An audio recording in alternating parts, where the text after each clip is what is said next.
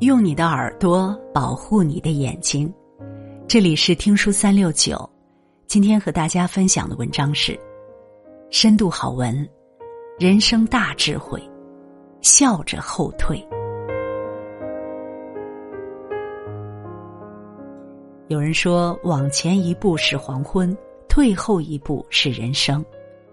我们总是一往无前，仿佛后退就是怂，就是蠢，就是憋屈。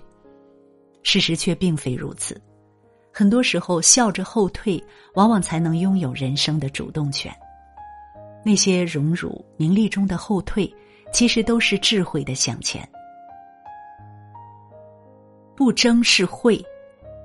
佛说处事不退一步处，如飞蛾投烛，低阳处翻，如何安乐？狭路相逢勇者胜，便是要打起来，各让一步。才能顺利通行。被人言语挑衅，怒是愚蠢，是折磨自己；退是智慧，是自在安宁。相传，释迦牟尼在对待别人的无理谩骂和诽谤时，总是心平气和，保持沉默。一天，有人对他出言侮辱，他仿佛没听到似的，继续做自己的事。等对方骂累了，他才和声细气的问那个人：“我的朋友。”如果一个人送东西给别人，对方却不接受，那么这东西是属于谁的呢？那个人不屑一顾，脱口而出：“当然是那个送东西的人了。”释迦牟尼笑了笑：“那你一直骂我，倘若我不接受的话，那这些话又属于谁呢？”那个人一时语塞，愣在原地。别人给的言语也好，标签也好，你拒绝就不是你的。就能心情舒畅。若是往心里去，被对方膈应到，与之互掐，不仅场面难看，还自找不痛快。弘一大师在《格言别录》里说：“人之谤我，与其能辩，不如能容；人之无我，与其能防，不如能化。面对诽谤侮辱，不争不辩是大智慧。”就像别人往你身上泼脏水，你是躲还是赢呢？要知道，那些辱骂你、诬陷你的人，正等着你的回应，看你气急败坏的样子，抓住你的心把柄，进行更猛烈的攻击。清者自清，你微笑着后退，对方见你无动于衷，置身身外，坐立不安的就是他们。很多时候，不与人争，退步求和。看起来挺憋屈，实际上这才是最高明的处事方法。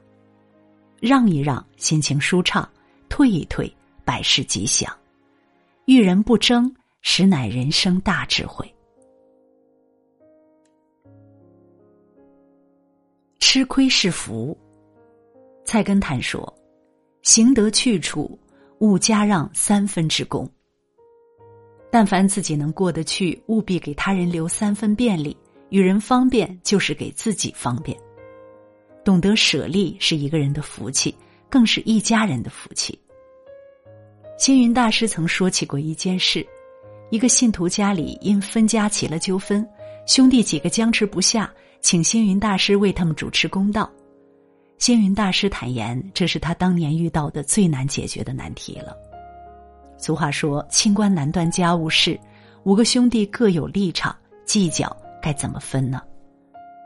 后来星云大师想了一个法子，他跟这五兄弟打趣说：“我有个最公平的办法，就是把你们家里的所有桌子锯成五份儿，人手一份儿；把碗盘打碎，人手一份儿；干脆把房子也拆了，人手一份儿。这样子最公平了。”五兄弟听了以后，望了望彼此，惭愧的低下了头。分家分的只是东西，不是兄弟感情。为了利益伤了家的和气，真是因小失大。若能少些计较，各退一步，你所吃的亏就会变成家人的福气。像大家熟悉的寿阳博士的故事，朝廷分羊，羊的大小胖瘦不一，分羊的官吏正在犯难，太学博士真宇走上前，毫不犹豫的牵走了最小的羊。此时，其他大臣也不好意思再挑大的。分羊的难题很快得到解决，光武帝知道后，甄宇不仅得到了提拔，还获赞寿阳博士的美名。菜根谭说：“用心计较，般般错；退步思量，事事宽。”聪明人都懂得主动吃亏，因为你让一步，他人常常会让更多步，原本的争执就会变成相互礼让的舒心事。